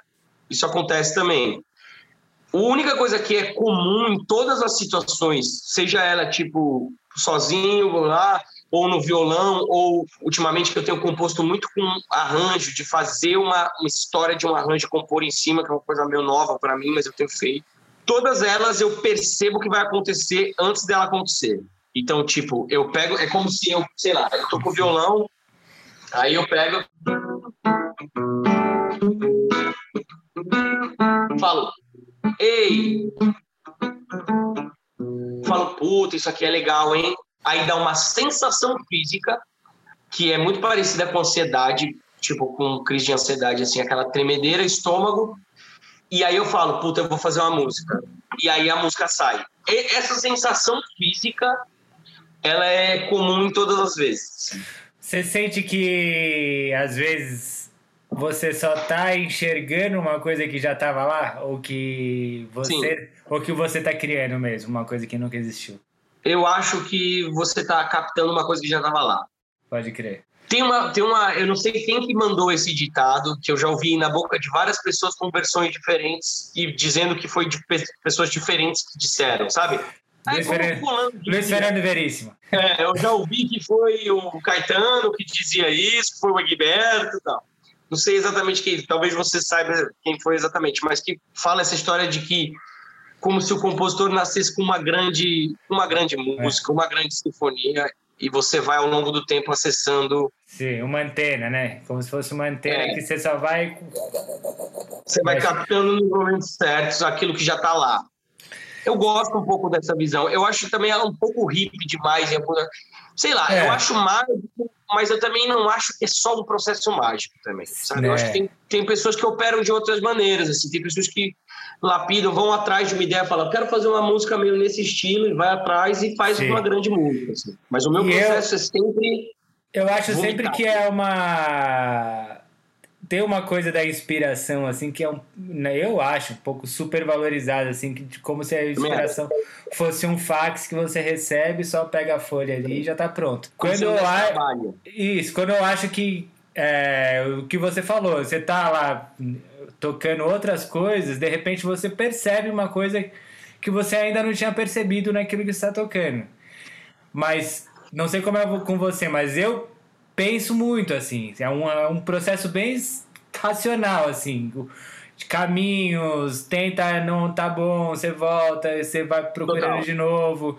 E, e aí, até para você achar essa, esse caminho, essa parede que, que já tava lá, vamos, vamos tomar essa premissa como real, você tem que ir abrindo espaço e errando, e errando, e errando, até achar e ter certeza que aquele é o caminho, né? É, inclusive, quando você. Eu- voltando ao que a gente falou antes, às vezes a gente termina uma música e para ela estar pronta mesmo, você precisa tocar ela 50 vezes. Porque o 50 jeito vezes. de.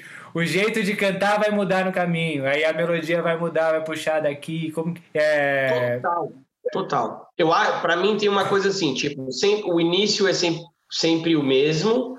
Caralho, tem uma parada aqui e essa parada pode virar uma música. Essa sensação inicial. E aí tem sempre um vômito, tipo, preliminar, assim, de tipo, caralho, isso aqui, a melodia ela anda meio por aqui, a harmonia anda meio por aqui. Beleza.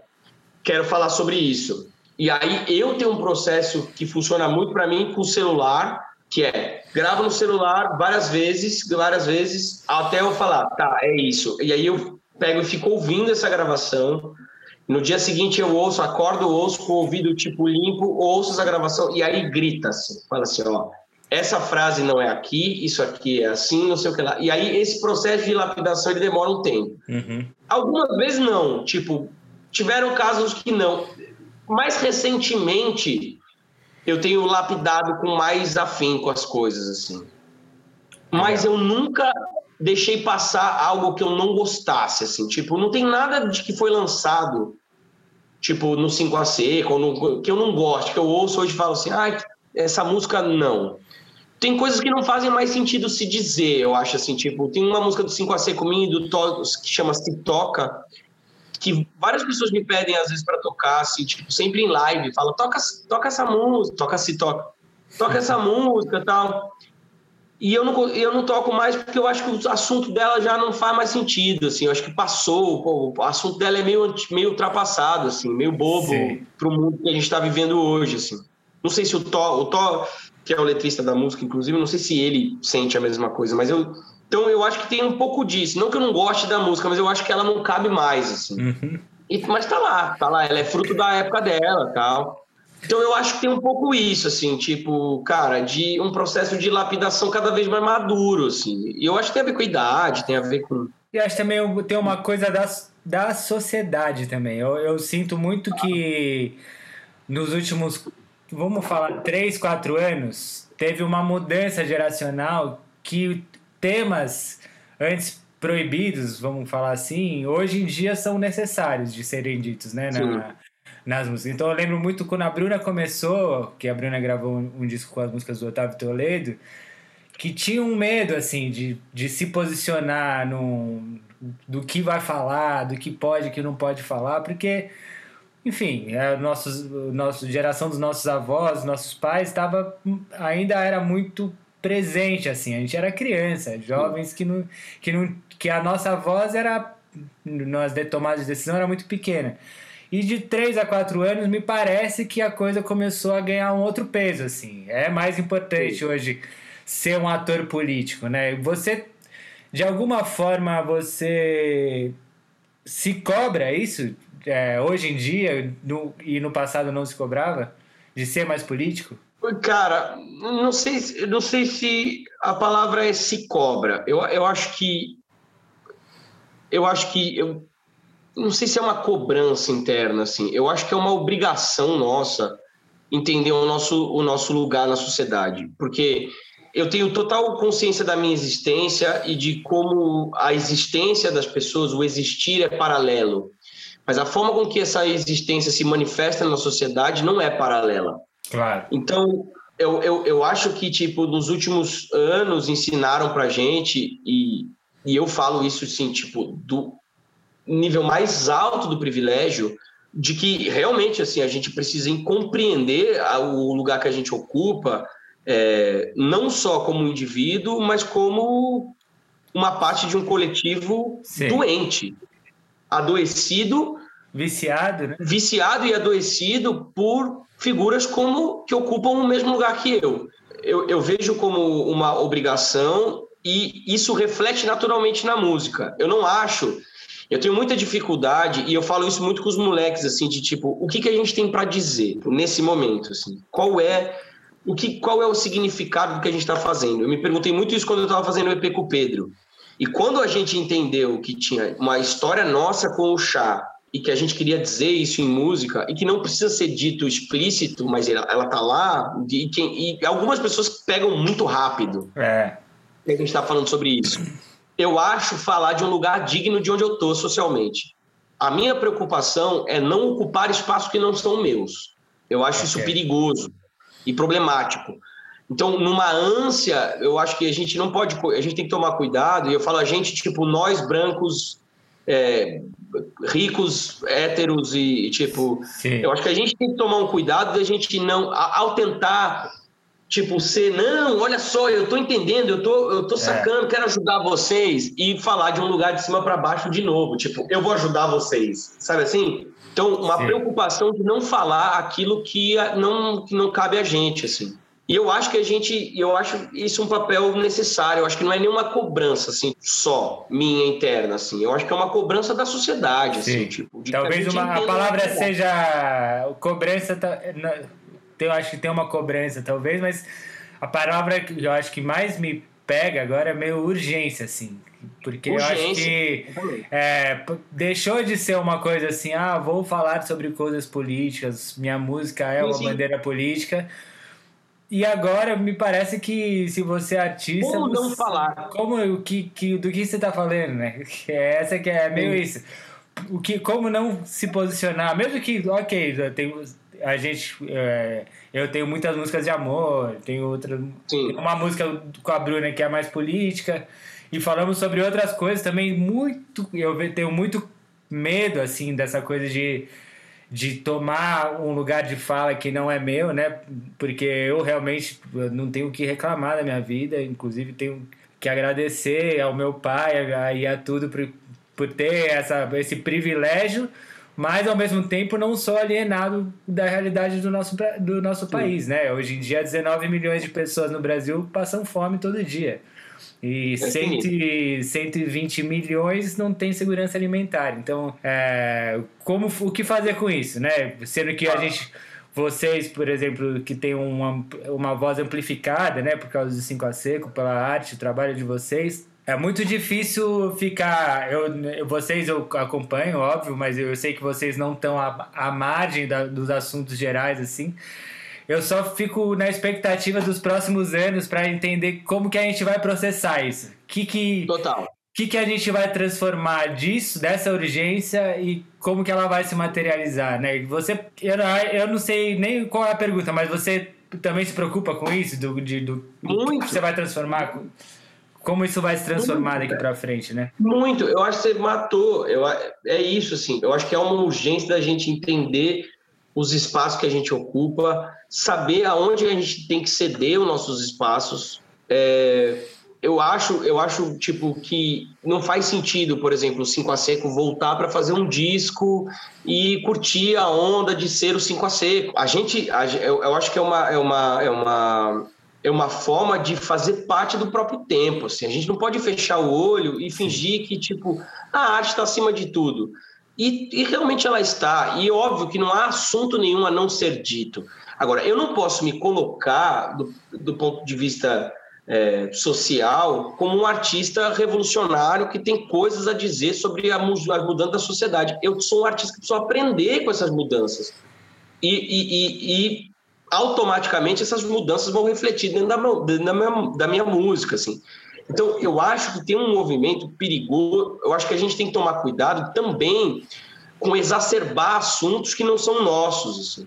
Uhum. E dizer, falar sobre esses, esses assuntos, sim, do nosso ponto de vista, não tentando é, justificar um ponto de vista que não é nosso. Sim. Então, é, uma, é, um, é um pouco isso, porque eu acho que a arte, ela, ela tem cada vez mais refletido isso, e é principalmente no Brasil, se você pegar e olhar hoje, cara, como esses artistas, como a música independente tem no seu cerne as lutas é, sociais representadas na, nos, nos, grandes artistas da música independente, a Lineker, o Johnny Hooker, Sim. a Lued, sabe? Porra, é do cacete, cara, sabe? Ver, tipo, a Lineker, velho, voar baixo, assim, mano, fazendo, porra, do Tiny Desk, uhum. sabe? Isso é foda, cara, isso é uma parada que, tipo, é uma conquista da música brasileira, isso aí talvez seja uma oportunidade para a gente que é privilegiado, branco, que sempre estudou, estudou em escola particular, etc., é, de agora como adultos corrigir essas coisas que, que,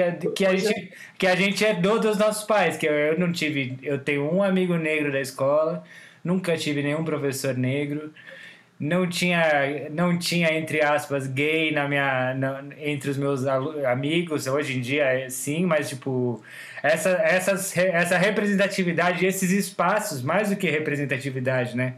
Dá espaço para essas pessoas participarem da, Total. Da, da, do, do, palco artístico né, do Brasil. Do, eu vejo muito feliz, com muita felicidade, por exemplo, hoje a Globo mudando totalmente o seu, a sua sim, posição sobre. Óbvio que tem um milhão de críticas da Globo, eu não sou admirador claro. da Globo, mas eu, eu, é nítida a mudança da Globo de dois anos para cá. Porque a nossa sociedade exigiu que eles mudassem, não porque eles são Sim. bonzinhos. Tipo, as Exatamente. pessoas ocuparam os espaços de poder sem eles quererem, às vezes, sem eles comandarem Sim. esse processo, né? É total, ninguém está dizendo que o setor financeiro da Globo está preocupado com, com isso, mas é bom ver que em vários setores dentro da, da emissora há uma, um sentimento de reparação. E Sim. esse sentimento tem que ele não tem que ser hiper aplaudido, mas ele tem que ser percebido, cara. A gente tem que perceber esse tipo de mudança. Claro. A gente tem que perceber as pessoas que estão dispostas a, a entender essa parada de uma. Porque, cara, a gente vai ficar falando horas aqui, a gente vai sempre. A gente nunca vai conseguir sair da nossa camada. Claro. Então a gente precisa dessas pessoas, cara. A gente precisa. E é massa ver que, tipo, as lutas sociais pautam o, o que é dito artisticamente. E é um reflexo natural, cara.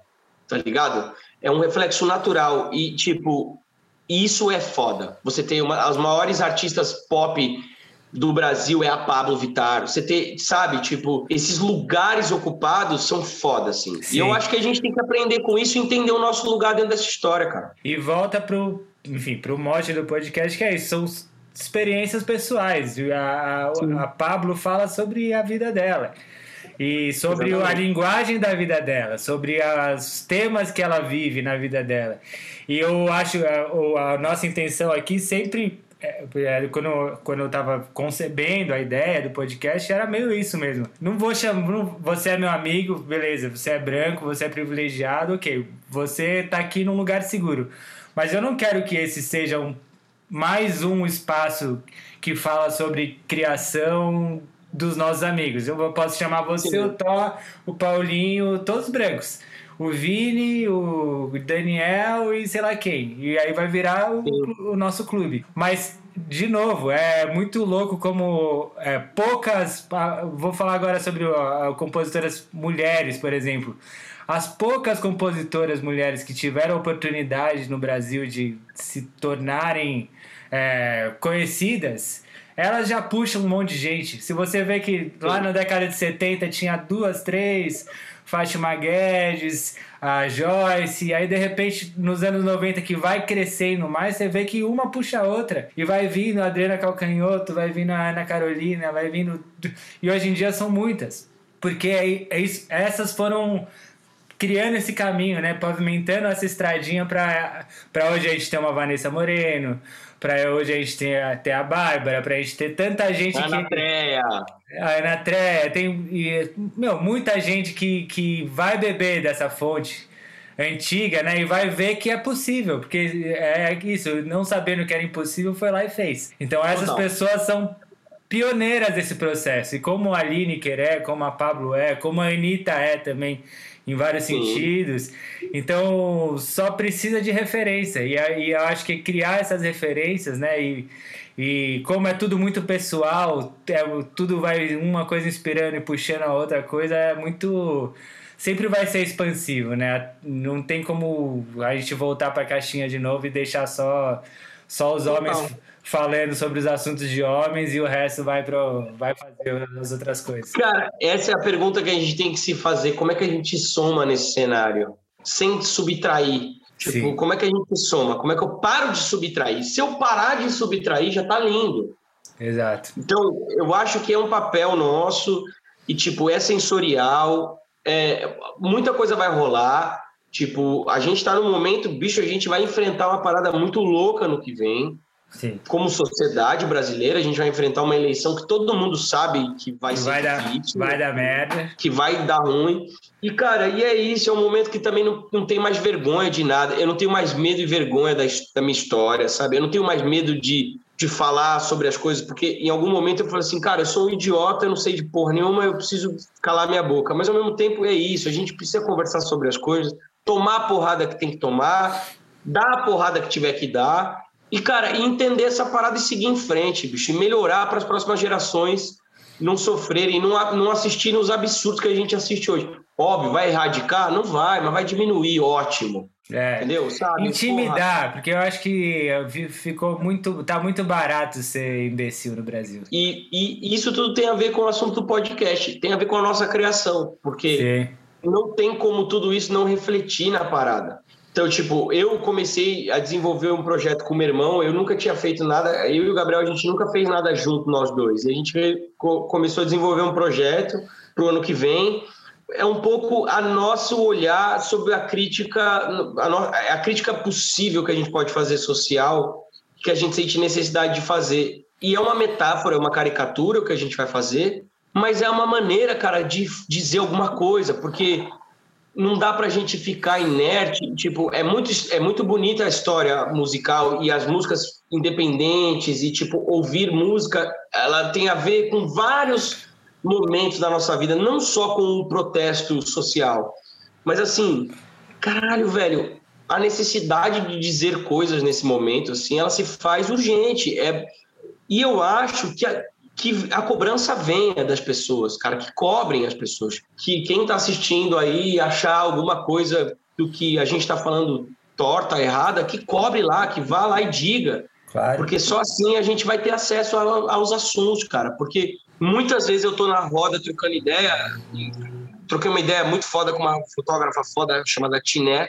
A Tiné é uma mina, tipo, incrível o trabalho dela, e a gente conversando sobre isso, eu falei, cara, o que, que a gente faz, assim, tipo, se eu, se, eu, se eu me digo, se eu me vejo, me percebo como um homem que quer melhorar, quer entender o que está acontecendo, o que a gente está fazendo de errado, o que a gente faz de errado ainda, pra caralho, que a gente nem percebe. Ela falou: vocês, homens, têm uma dificuldade de entender que nem sempre o assunto é sobre vocês. E aí eu fiquei com isso na cabeça, eu falei assim: caralho, brother.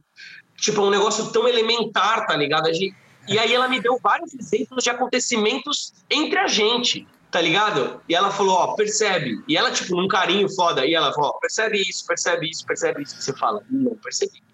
Então, é, é isso. Essa construção é diária e ela reflete na nossa arte. E que, cara, a gente seja cada vez um agente de, de, de apoio e de adição a esses movimentos todos e que a gente possa, através da nossa arte também, convencer os nossos e mostrar para a galera que está do nosso lado. Porque é muito legal a gente falar sobre isso e a gente está falar sobre isso não só aqui ao vivo, mas a gente vai falar isso com os nossos brothers, com a galera que faz um negócio absurdo em volta da gente e a gente fica meio assim com vergonha. Ah, não quero comprar essa briga agora. E que é legítimo em certa distância, mas assim, a gente precisa começar a acordar, né, velho? E que eu acho que é, no, no fundo, é, volta assim para a etimologia da palavra cultura, né? Que a Sim. cultura é cultivar as coisas. Não adianta achar que a cultura tá lá pronta e você vai lá, pega o livro, tira aqui, ó, pega o livro e beleza, você tá na cultura. Não. Sim. A gente tem que debater, conversar, criar cultura, criar uma cultura de fazer tal coisa, de criar uma cultura de pensar de tal modo, uma cultura que a gente tenha uma dialética que seja de qualidade, que a gente chegue e transforme as coisas em outras coisas, né? A partir da- desse, de novo, a coisa sobre dos seus parceiros, a sua relação com os parceiros. É essa relação que vai criando uma coisa que não existe, uma canção, uma ideia nova, uma solução para um problema que a gente ainda não conhece. Então é Total. esse debate que é, que é fundamental, assim, cada vez mais. Porque as pessoas estão se dis- distanciando das coisas básicas da convivência, da nossa sociedade, do que. Óbvio que tem coisas da formação da nossa sociedade que não são pra gente tra- levar pra frente, né? Mas tem coisas que são. que regem, assim, a gente não viver no, no, no fim do mundo que querem levar a gente, né? A gente tá Total. sendo empurrado pra desconstrução total de tudo. Total. Então é, é- eu acho que a cultura, a- nós compositores, temos uma missão mesmo É. de, de somar de cada vez mais gente para que isso possa ser a nossa cultura, né? A nossa nossa geração deixe isso mais fundamentado, porque tá tá no, muito na areia ainda essas ideias que a gente está falando. E a gente tem uma geração pós-ditadura ali que, que achou que as brigas estavam ganhas, e elas nunca nunca estão ganhas. Elas nunca estiveram ganhas. né? E essa disposição a, a- a estar aberto e entender, e, e, cara, nem sempre vai ser agradável. E a gente que sempre esteve Sim. num lugar, numa posição de conforto, a gente tem que aprender, bicho, que vai ser desconfortável em alguns momentos, porque crescer é difícil, amadurecer é difícil. E amadurecer como, dói. como coletivo é mais difícil ainda, entendeu? Então, Sim, mas eu gostei do que a sua amiga falou, porque é isso, às vezes a gente quer fazer, o que, que eu faço, o que, que eu faço? Não faz nada. não é sobre você. Às, às vezes você não tem que fazer nada. Dá um pé, É. põe o pezinho pra trás e só escuta, só observa. É isso. relaxa agora que eu vou resolver a parada. Não é sobre você, sabe? Então é, é, é aprendendo cada dia, né, velho? Pedrinho, estamos ficando, chegando nos finalmente aqui. É, eu quero te agradecer demais. Tomar o seu. Estamos num sábado à noite. São 11h20 da noite em Brasília. O Pedro Altério está conosco. E. Pedrão, tem alguma música sua que fale sobre compor, que fale sobre a criação? Cara, eu acho que não, velho. Olha lá, fica encomenda, hein, pro disco novo. Fiquem comendo. Aliás, fica aqui.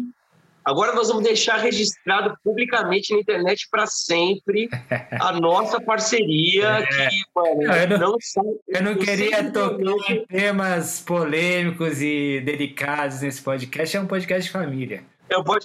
Aliás, você falou assim, é uma encomenda, então eu me encomendo para nós dois. Vamos fazer uma música falando sobre isso, pô. Bom, demorou. É isso. Abriu um clarão, hein? Agora abriu. Olha o horizonte, ó. Então, vamos escolher uma para terminar aí. Pode ser uma do, do, do EP seu e do Pedrão. Vamos, vamos. Deixa eu pegar aqui. Deixa eu abrir aqui que eu vou pegar a letra. Que é meu. Ah, não tem show, não sabe a letra, né? Mano, é é exatamente isso. Você acabou de matar a questão. É foda, velho. Eu, eu tenho umas letras, umas músicas novas. Eu tô gravando meu disco também. Eu só sei, as, cara, eu só sei as letras velhas. Só, só as músicas velhas eu sei letra. As novas eu tenho que ficar caçando. Mano, e tipo, esse lance de ficar sem tocar muito tempo, né, cara? Então, tipo. Tô ela, vou cantar ela, vai. Vou.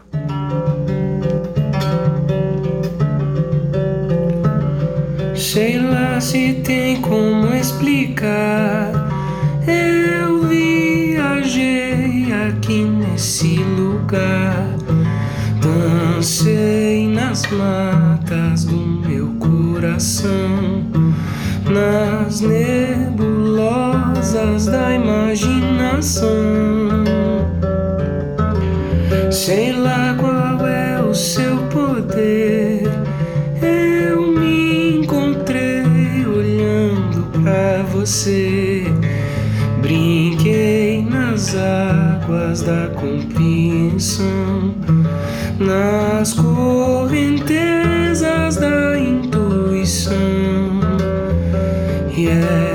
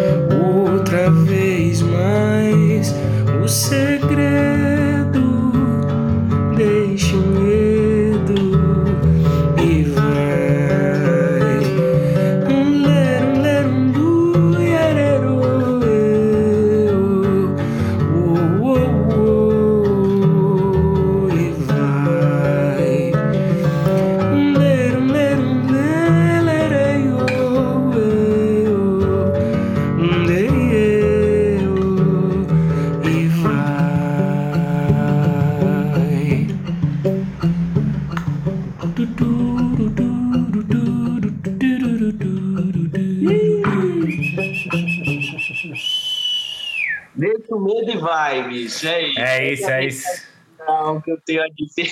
Essa é a minha favorita. Eu tenho que falar que essa é a minha favorita do VP. É a minha favorita também do, do CD. Muito maravilhosa. Minha gente, conversei aqui com meu grande irmão, parce... ainda futuro parceiro, né? Futuro parceiro, Futuro agora. parceiro. Pedro Altério, mano.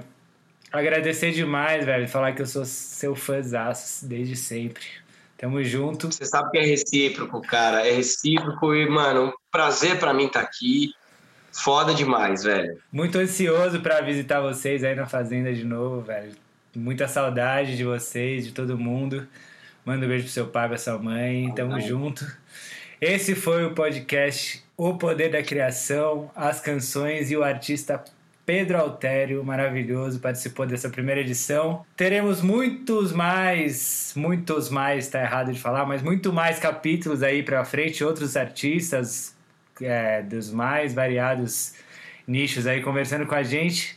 Agradecer, Pedrão, último, último, última manifestação sua. De verdade, agradecer o convite. Pô, cara, a gente, você sabe que você pode contar comigo sempre. Eu gosto muito de, de fazer parte da, da, dos movimentos da vida das pessoas e, tipo, para mim estar aqui estreando essa história é um puta prazer, de verdade. Eu amo vocês demais. Deixo aqui meu convite a todo mundo ouvir todo mundo que a gente citou aqui, sei lá, dar uma pesquisada aí na galera.